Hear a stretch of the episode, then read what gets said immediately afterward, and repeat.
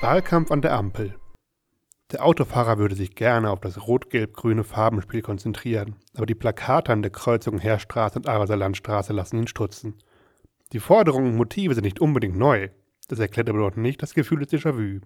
Hilfesuchend wendet sich der verwirrte Wähler an das am breitesten lächelnde Gesicht unter den Plakaten. Stadtoberhaupt Klaus Friedrich. Korbach wählt den Bürgermeister, lautet seine Botschaft. Nicht im Sinne von Korbach wählt Klaus Friedrich bei der Kommunalwahl, sondern bei der Bürgermeisterwahl am 23. September. Die war im Jahr 2012. Die Frage, ob mit den alten Plakaten jemand eine Prise Nostalgie in den Wahlkampf bringen möchte oder Anhänger dem Stadtoberhaupt bloß ihre Zuneigung bekunden wollen, ist noch nicht geklärt. Immerhin, dreieinhalb Jahre nach dem Wahlsieg sieht Klaus Friedrich gänzlich unverbraucht aus. Zumindest ein Ebenbild in der Araser Landstraße, dem in der Kasseler Straße haben anscheinend Vandalen zugesetzt und ihm eine Augenklappe verpasst. Das Original erfreut sich hingegen nach Kenntnisredaktionen bester Gesundheit.